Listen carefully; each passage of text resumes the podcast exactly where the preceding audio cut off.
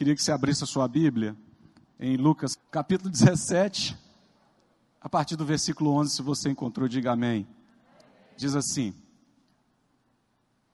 E aconteceu que indo ele a Jerusalém, passou pelo meio de Samaria e da Galiléia. E entrando numa certa aldeia, saíram-lhe ao encontro dez leprosos, os quais pararam de longe e levantaram a voz dizendo: Jesus, mestre, tem misericórdia de nós. E ele, vendo-os, disse-lhes: Ide e mostrai-vos aos sacerdotes. E aconteceu que, indo eles, ficaram limpos.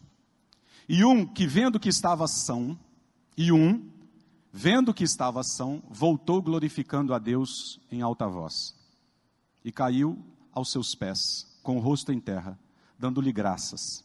E este era samaritano. E respondeu-lhe Jesus e disse: Não foram dez os limpos? Onde estão os outros nove?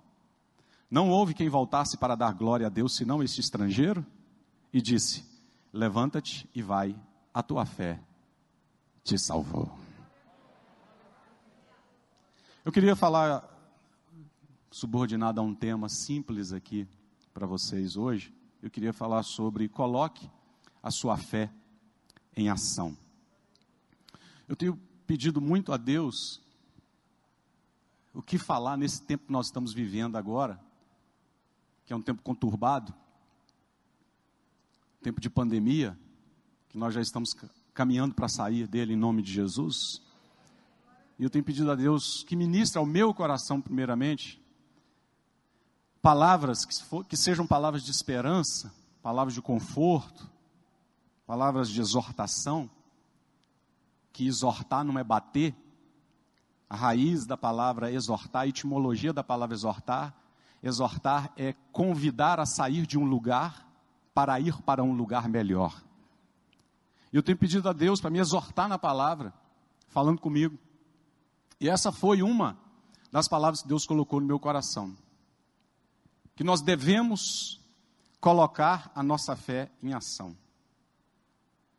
Se tem uma coisa que aconteceu com muita gente durante esse tempo, e é aqui que nós vamos ver a diferença, a separação entre os homens e os meninos, é aqui que nós vamos discernir o que esse tempo fez é que esse tempo mostrou quem tem coragem para acreditar em tudo que houve sendo pregado em cada culto sobre fé. Aqueles que durante o tempo da pandemia pararam ou foram paralisados pelo medo, e aqueles que, a despeito da pandemia e a despeito do medo, encontraram uma maneira de continuar se movimentando. Que não pararam. Tomaram as devidas precauções, ninguém aqui é criança, todo mundo sabe o que tem que ser feito, inclusive está todo mundo de máscara aqui, tem álcool gel em todas as portas, nós, estamos, nós não estamos menosprezando o momento que nós estamos vivendo. Eu estou simplesmente dizendo é que teve gente que supervalorizou o momento e ficou paralisado. Os pastores dessa igreja aqui trabalharam mais durante os dias que essa igreja esteve fechada para cultos do que agora que ela voltou a ficar aberta. Os pastores trabalharam mais quando não tinha culto. Porque chegavam aqui nove horas da manhã e ficavam aqui até a noite. Aparecia um, orava, fazia um culto com um, ligava para um, ligava para outro, fazia, orava com as pessoas dentro do carro. E é com a igreja fechada, nós conseguimos manter o movimento. Porque você precisa entender uma coisa, querido, que nós não temos como desassociar, desligar, separar a palavra fé da palavra ação.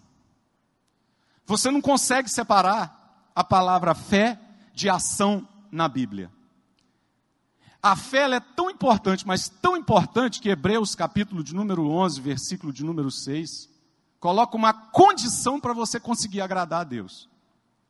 E a condição é essa: sem fé é impossível agradar a Deus. E todo mundo conhece essa primeira parte, mas se esquece de parar um pouquinho no texto, seguir na leitura e prestar atenção na sequência do texto. A Bíblia diz: ora, sem fé é impossível agradar a Deus, pois importa que aquele que dele se aproxima acredite que ele exista e que ele é galardoador daqueles que o buscam. Sem fé, preste atenção, é impossível agradar a Deus, pois importa que aquele que se aproxima, para se aproximar tem que se movimentar. Porque ele recompensa, galardoa aqueles que o buscam.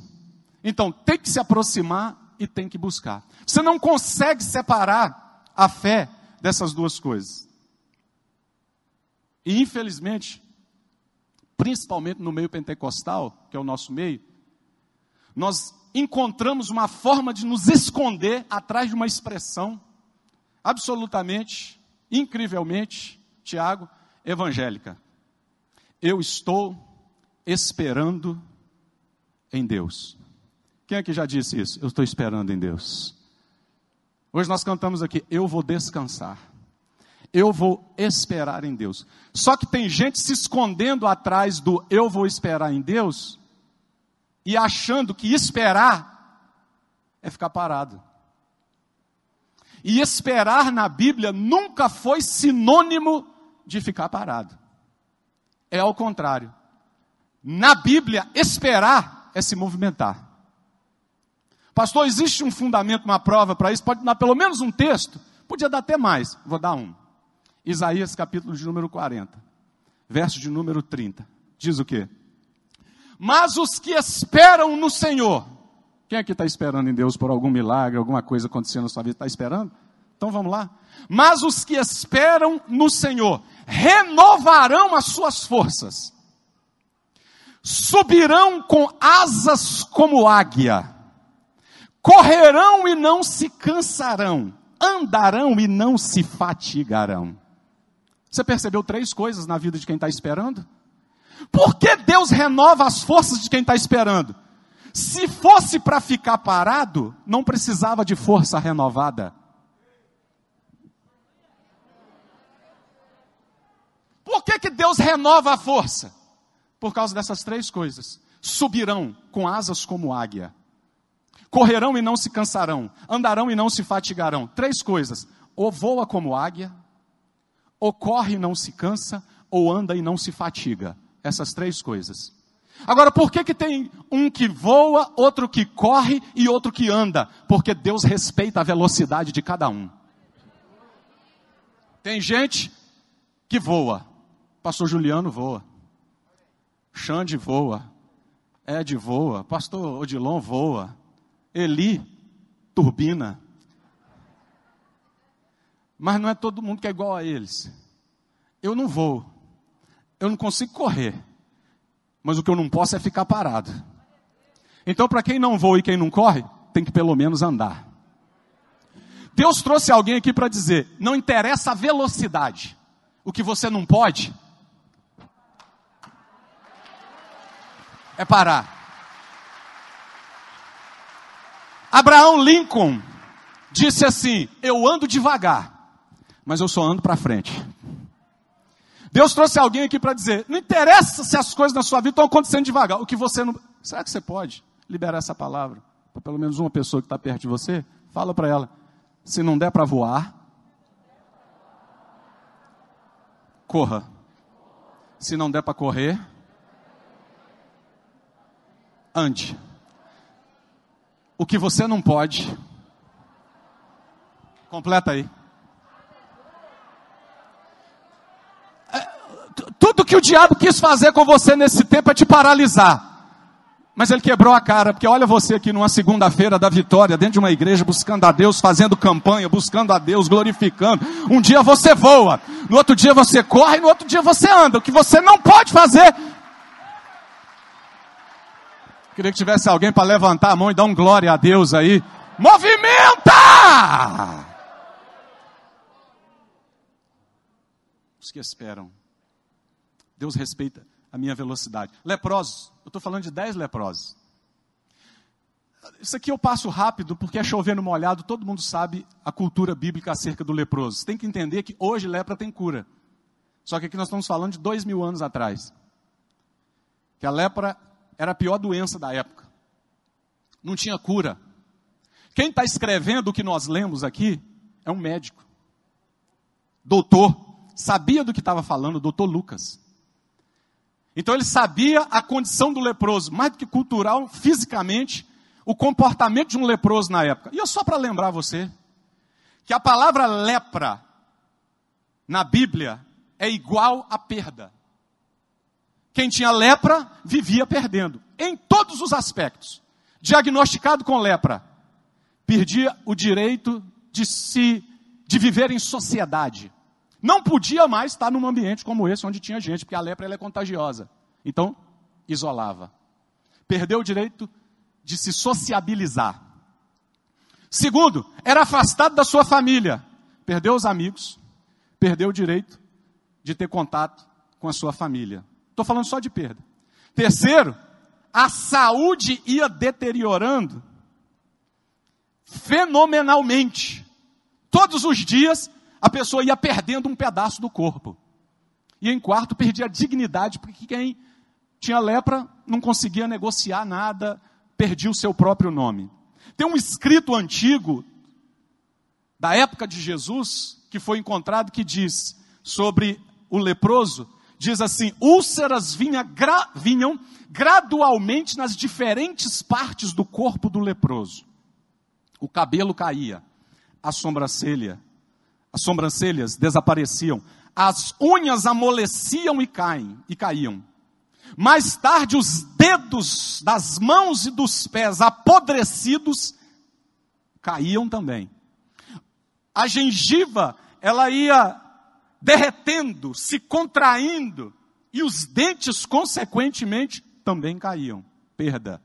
Os olhos, o nariz e a orelha iam tudo caindo. Então, lepra significa perder. Tinha nada de bom acontecendo na vida desses dez leprosos. Dez leprosos. Até que um dia,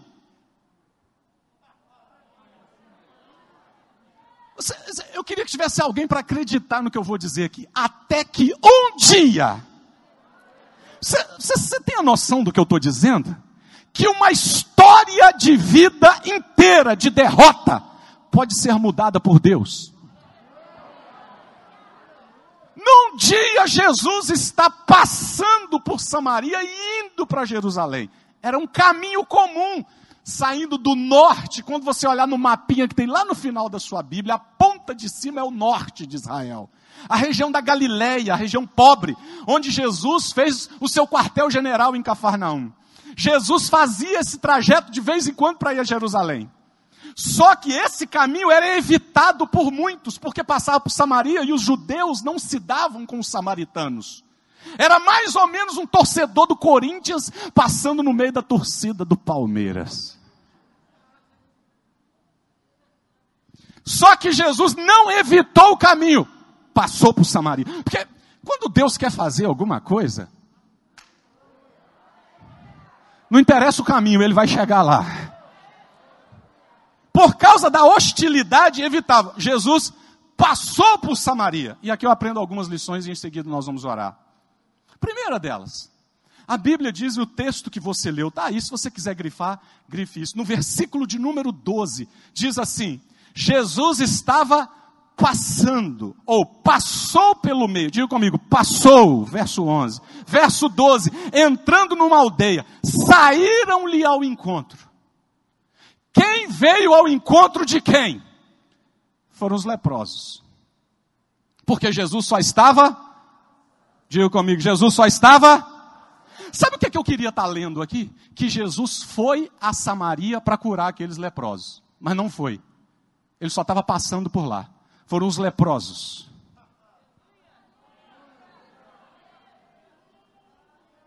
Que resolveram colocar a sua fé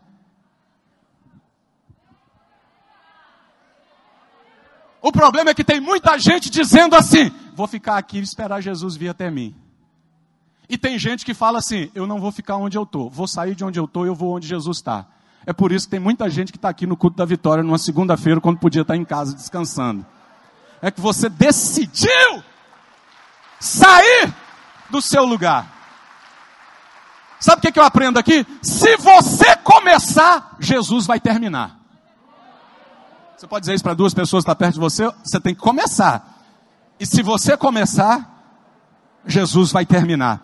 Tem uma coisa linda aqui, tem uma coisa linda. A fé não vai permitir você assumir uma posição ou uma condição de vítima. Vou repetir. A fé não te permite assumir uma condição de vítima. Sabe aquela pessoa que está sempre assim? Ninguém vê até a mim. Ninguém me ajuda. Eu queria tanto estar tá lendo que Jesus entrou em Samaria tivesse entrado em Samaria, procurasse alguém saudável e perguntar onde tem uma colônia, porque eles viviam em colônias. Onde tem uma colônia de leprosos que eu vou lá, vou limpar todo mundo. Mas não é isso. Eu queria estar lendo isso, mas não foi. Foi a, a Bíblia que está dizendo: Jesus estava e saíram-lhe ao encontro dez leprosos. De alguma maneira eles ouviram: Jesus está passando aqui. E o que que a gente faz? A gente sai ao encontro dele. E alguém pode ter dito lá na colônia: você nem pé direito tem. Não tem problema, eu vou mancando. Seu nariz caiu ontem, não tem problema, eu consigo chegar lá sem cheirar nada. Você está debilitado e sem saúde, não tem problema. No lugar da derrota eu não fico. Se Jesus está passando, eu vou lá porque o meu milagre pode acontecer.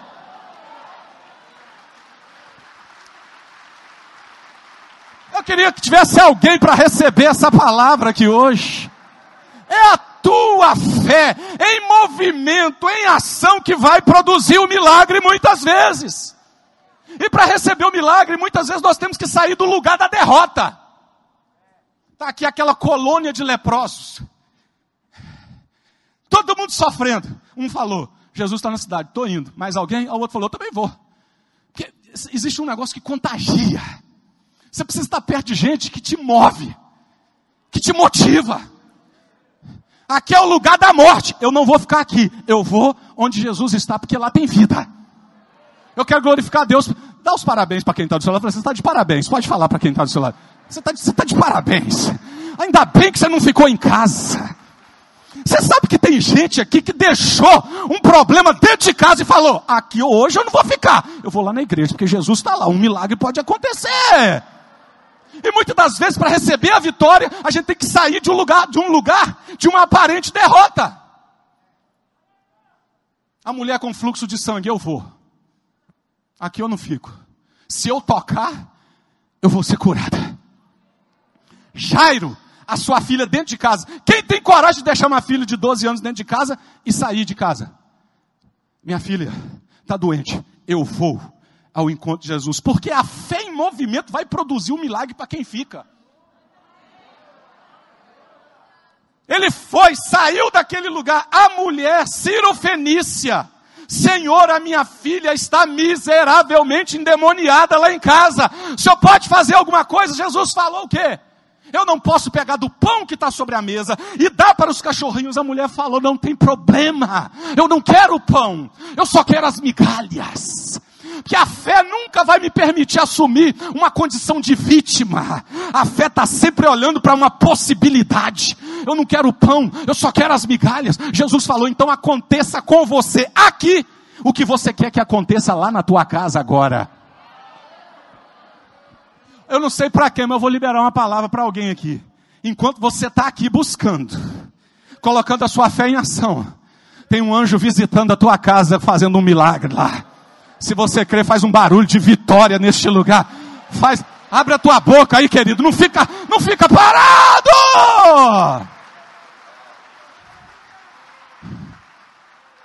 Um dia um homem muito importante, um chefe da sinagoga, chegou até Jesus. Senhor, Senhor, meu, meu servo, meu servo está tá doente. O senhor pode fazer alguma coisa? Jesus falou, eu vou lá na tua casa. Que honra, hein? Jesus falou, vou lá na tua casa. Eu vou lá na tua casa. Vou resolver esse negócio lá. Olha a fé do cara. O senhor não precisa ir lá. Manda só uma palavra. Que eu creio que o que o senhor falar aqui onde eu estou, vai acontecer lá em casa. O que você precisa acreditar? Que muitas vezes nós precisamos começar para Jesus terminar. É uma atitude de fé. É um ato de fé que vai provocar o milagre. Eu não sei, olha, tem tanta campanha sendo feita aqui e tantos milagres sendo provocados, que eu creio que semana que vem eu vou contar o testemunho de alguém que está me ouvindo aqui hoje. Segundo, segundo, segundo. Primeiro, eu começo, Jesus termina. Segundo, é, eles eram o que mesmo? Diga comigo o quê? Dez homens leprosos os quais pararam de longe. Lógico, estavam impedidos por lei de se aproximar. Mas mesmo à distância, dava para ver que eram o quê? Mais alto? Leprosos. Se tem uma coisa que a gente precisa fazer no movimento da nossa fé, é não esconder a nossa real condição. Nós temos um problema na nossa geração hoje. É a geração do filtro. antes de eu mostrar quem eu sou no Instagram, eu vou colocar um filtro. Para as pessoas me verem diferente do que eu sou. Tem gente que quando você conhece pessoalmente, você fala.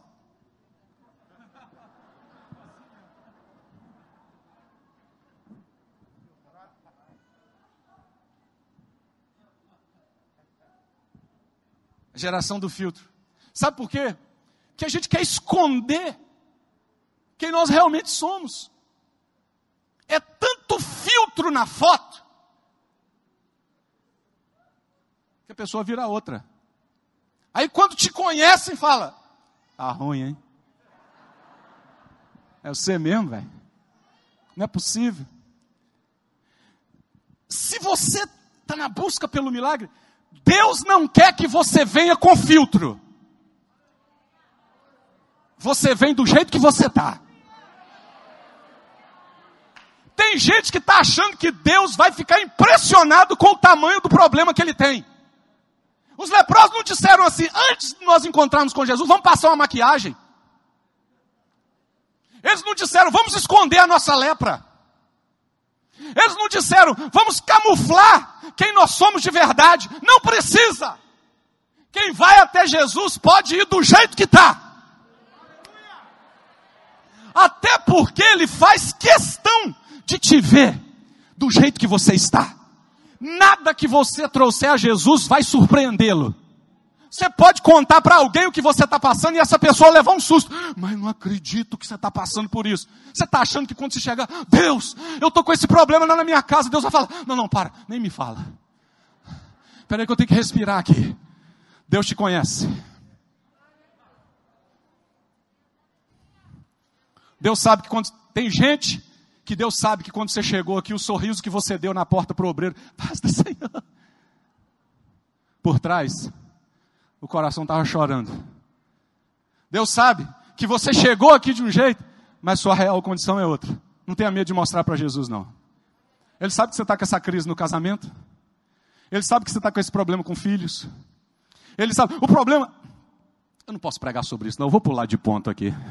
Porque tem gente que vai ficar chateado comigo e não vai voltar segunda-feira que vem. Ah, como não sou eu mesmo que prego segunda-feira que vem, eu vou falar.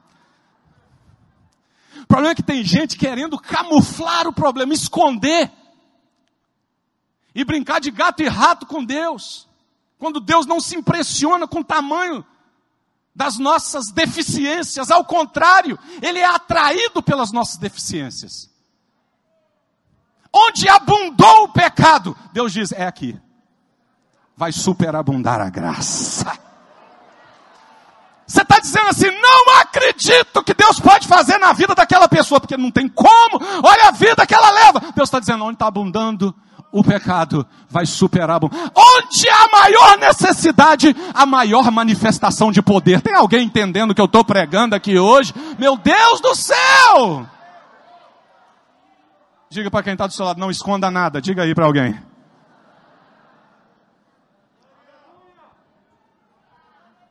Você não precisa ir longe. Quando chegar em casa, dá um salto no capítulo 18, Jesus conta uma história.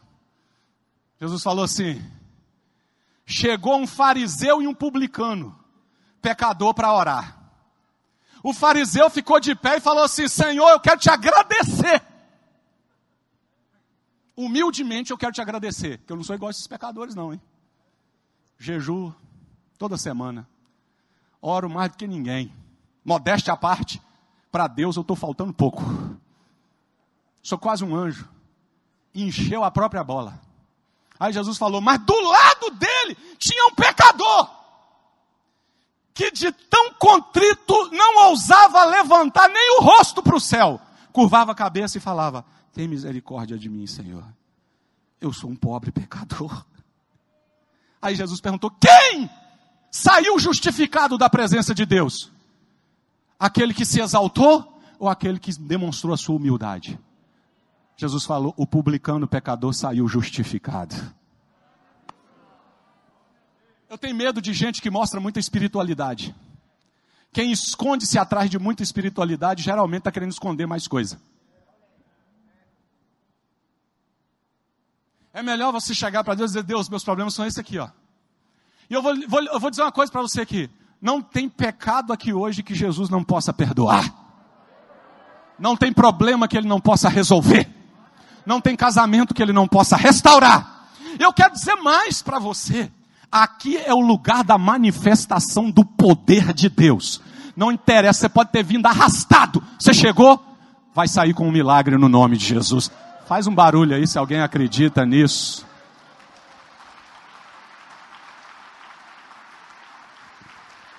Fala pro teu vizinho, falou vizinho, fala aí para ele, vizinho. Posta uma foto sem filtro amanhã. Aleluia. Quero te conhecer do jeito que você é. Agora eles arrumaram um filtro coradinho. Você posta a bochecha, sai até rosa. Aí você encontra com a pessoa, ela está parecendo essa parede branca. Aqui, aqui. Aí, aí, aí, aí eles vieram, eles vieram e falaram assim: Senhor, tem misericórdia. Olha que coisa, irmão. Tem hora que você precisa dar um grito e se expor. Eles não chegaram. Não deixa ninguém ver que não deixa ninguém ver que nós estamos aqui. Nada disso. Chegaram gritando: Senhor, tem misericórdia de nós. Tem hora que é um grito libertador que você precisa dar.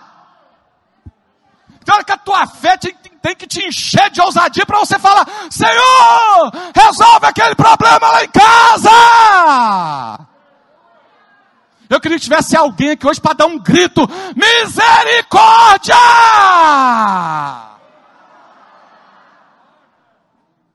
Só que a gente prefere se esconder atrás do. Senhor sabe. Deus sabe de tudo. Não precisa gritar. Deus não está surdo. Chegaram gritando: Senhor, tem misericórdia. Eu queria que tivesse alguém aqui hoje para acreditar nessa misericórdia maravilhosa. E a, e a Bíblia diz que eles gritaram: Senhor, tem misericórdia. Aí vai, vai vendo, vai vendo. A Bíblia diz: Você pode olhar aí, por favor? Só para você não falar assim, ah, o pastor está inventando. Não. Olha aí. Verso 13: Levantaram a voz, gritaram: Jesus tem misericórdia de nós. Verso de número 14: E ele, vendo-os, foi até eles, passou a mão na cabeça deles. Foi isso? Olha, é interessante que no verso 12 diz que eles gritaram de longe. No verso 13 está o grito que eles deram, e no versículo 14 está dizendo o que Jesus fez. Eles estavam de longe, continuaram de longe. Eles gritaram: Senhor, tem misericórdia de nós! Jesus olhou para eles e falou assim: Vai e mostra-te ao sacerdote. Tchau. Virou as costas e saiu andando. Eu não vim aqui para isso, não. Eu vim aqui para Jesus vir até mim colocar a mão em mim e me liberar curado. Aí Jesus disse assim: Vai e mostra-te ao sacerdote. Aí a Bíblia diz assim: E indo eles foram curados, mas vamos por, por etapa. Vai e mostra-te ao sacerdote. Aí os dez pararam. Todos os dez leprosos. Jesus falou e eles estavam? Porque a cura aconteceu no caminho. Então a fé, ela implica em obediência. Só um glória a Deus lá, porque obedecer é difícil mesmo. obediência. Obedecer. E às vezes, o caminho do milagre na obediência é obedecer a algo que você não entende.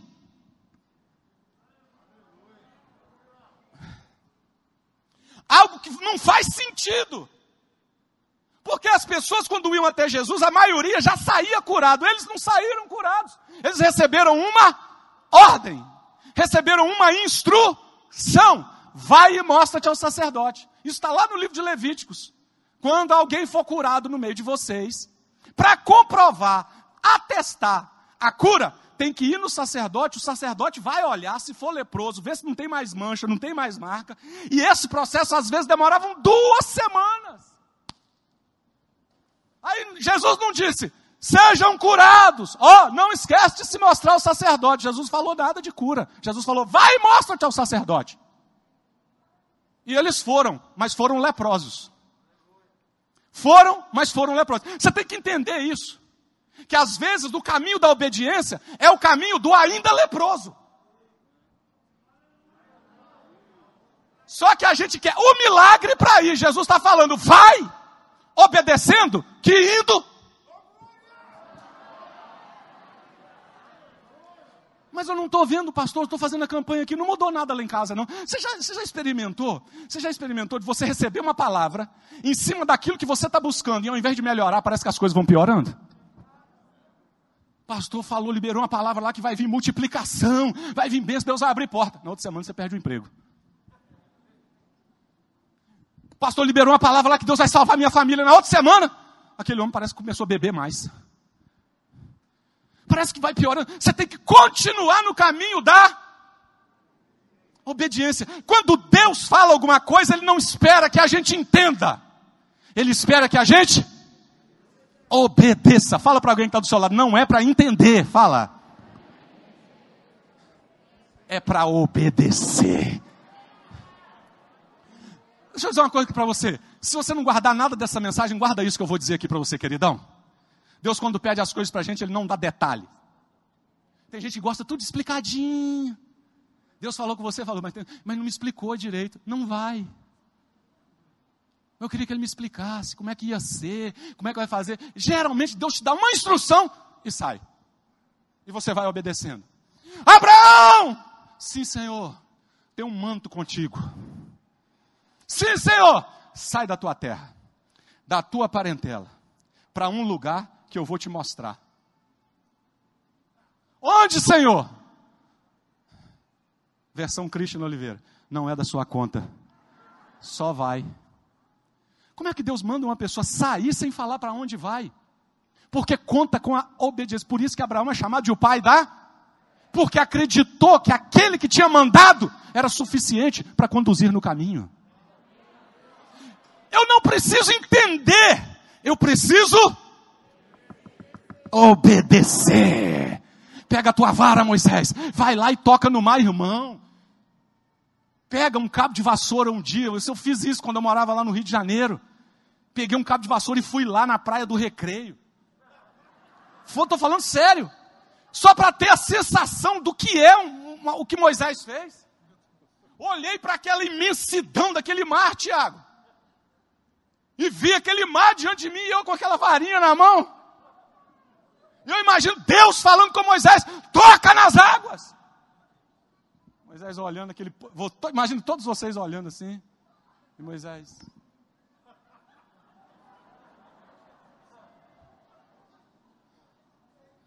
Quando Deus pede, Ele não está esperando que você entenda.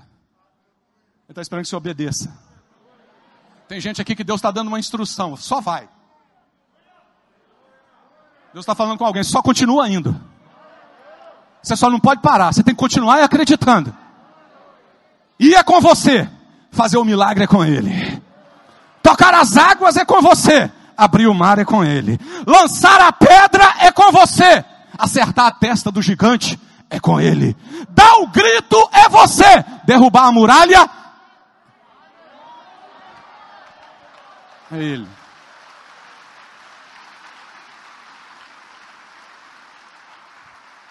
Só mais um, só mais um, só mais um.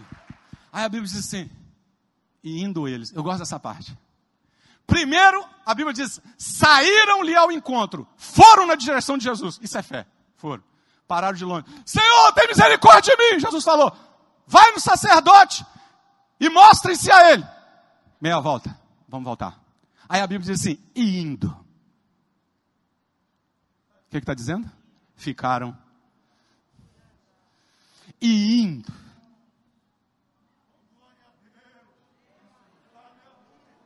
Eu queria. Deus, me ajuda a ver essa cena. Dez. Indo. Um olhou para o outro. Ih, rapaz, teu braço ficou bom. Ih, rapaz, teu nariz cresceu.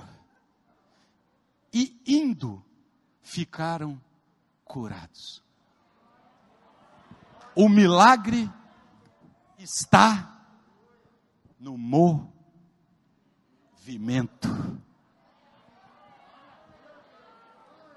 Eu não estou sentindo, mas eu estou indo. Eu não sei quando vai acontecer, você só vai indo. Tem coisas que vão mudar na sua vida que você não vai nem perceber. É outros que vão olhar e vão falar: ih, rapaz, mudou. Tem você está entendendo o que eu estou dizendo? Enquanto iam, o milagre foi acontecendo. Existe um caminho de busca, um caminho de obediência e um milagre que acontece no meio de tudo isso. A minha fé, ela não está estática, ela está em movimento. Eu acredito que até dia 31 de dezembro, quem está no movimento,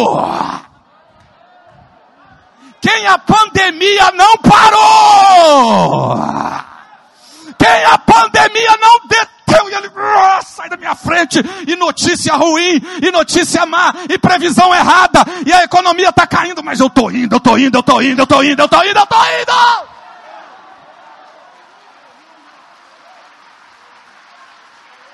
Oh, meu Deus do céu!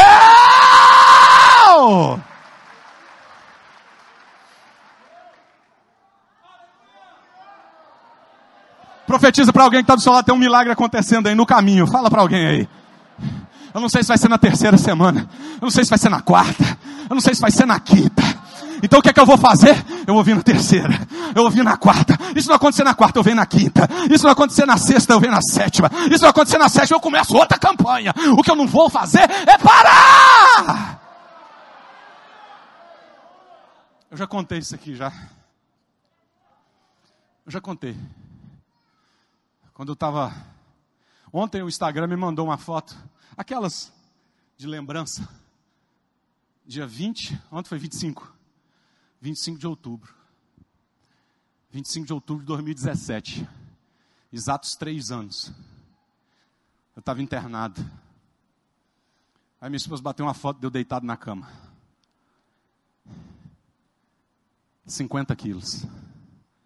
Pele e osso. Três anos. Aí comecei a me lembrar, ver aquele negócio na minha memória. Meu Deus. Eu queria ajudar em casa, não podia, que se eu pegasse o lixo da, o lixinho da cozinha, aquele que fica no, que é a lixeirinha, que eu não sei quem inventou aquilo, que uma casca de banana já está cheia. Queria saber quem foi que inventou aquilo. Quem tem uma em casa? Eu queria ajudar em casa, não podia. Que a lixeira eu saía na, na porta, assim, no corredor do, do, do apartamento, uma portinha com a casinha do lixo, ficava daqui lá na cadeira, onde os pastores estão sentados. Aí eu ia, tinha que dar uma paradinha, encostar na parede descansar. Eu não aguentava. Jogava o lixo, voltava. Tinha que dar uma paradinha. Às vezes minha, minha esposa vinha no corredor me pegar no meio do corredor de tão debilitado que eu estava.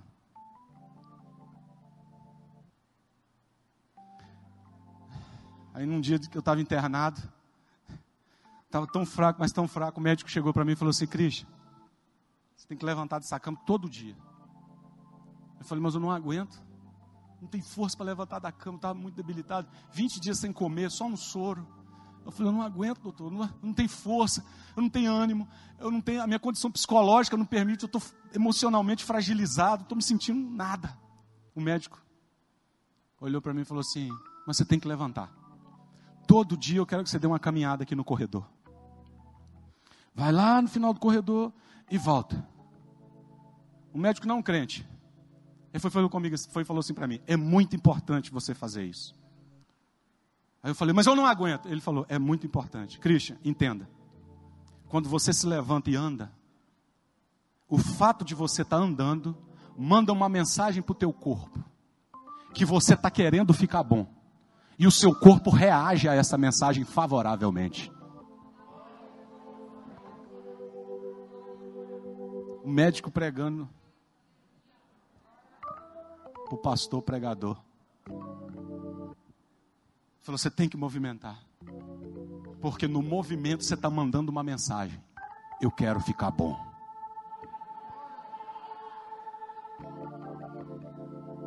A questão, você pode estar tá fraco, mas no mundo espiritual você está mandando uma mensagem. Eu quero ficar bom. Onde você vai? Para o culto. Mas questão de problema? Vou. Estou mandando uma mensagem. Eu quero ficar bom. E vai ficar. E fiquei.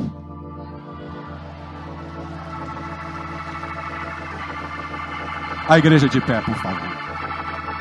Eu não sei para quem eu vim pregar, mas tem um milagre para acontecer no caminho da sua vida. Me ajuda aí, vira para três pessoas e fala: o teu milagre está chegando, continua. Você não pode parar. Estou falando para alguém aqui que estava pensando em desistir. Estou pregando para alguém que estava pensando em parar. Estou pregando para alguém que estava querendo desistir da empresa, desistir do casamento, estava perdendo a esperança. Mas Deus me trouxe aqui hoje para dizer: você não vai parar. Só para o mundo espiritual entender, levanta a tua mão, balança e diga: Eu não vou parar. Ah, do jeito que você falou, aí vai sim, porque fala, não vou parar. Não vou parar. Eu não vou parar. Ah, Satanás!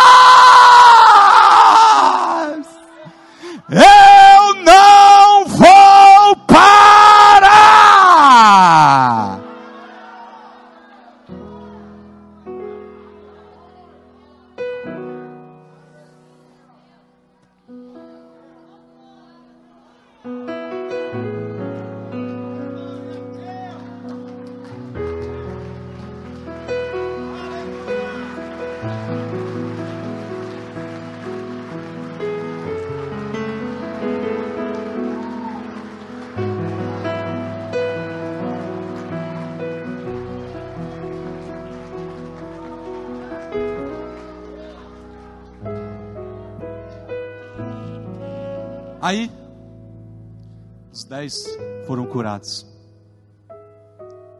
Aí um tinha sido curado, olhou, Deus, irmão, é bom demais. Você se vê livre de uma coisa que era uma sentença na sua vida.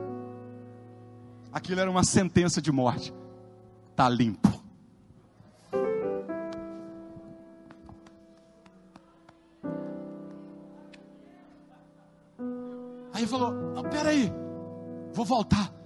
Voltou até onde Jesus estava. Caiu nos pés de Jesus.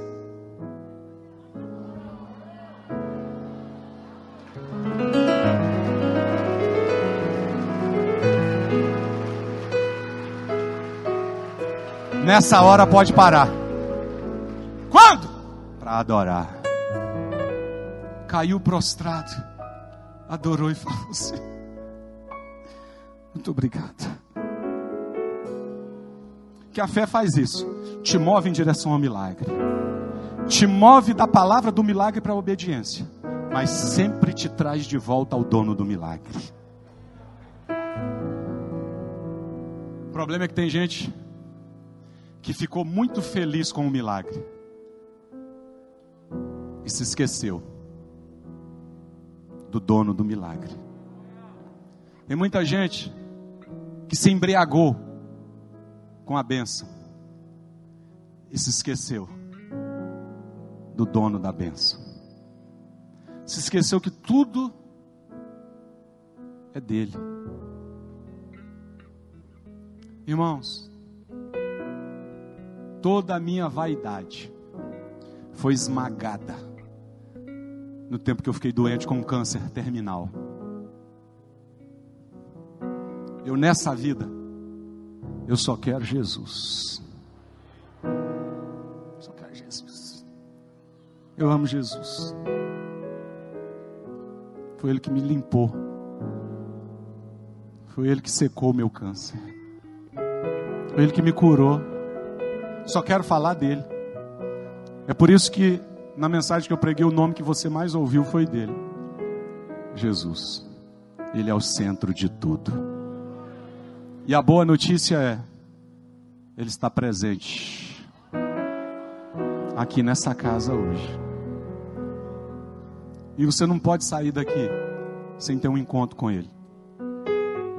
Você não pode sair daqui sem entregar sua vida para Ele. Você não pode sair daqui sem renovar a sua aliança com Ele, você que está afastado do Evangelho. Você tem que voltar. Ele preparou essa noite por sua causa. Se Deus está no controle de tudo, eu vejo Ele preparando essa reunião. E eu vejo Ele olhando e falando: essa pessoa vai, essa vai, essa vai. Mas teve uma coisa que Ele decidiu não dominar: o que? A decisão de cada pessoa eu vou movimentar tudo, eu, eu, eu, eu vou mover de forma que você chegue lá. Mas quando chegar lá, ele disse: Agora eu vou deixar ver, você decidir o que você vai querer.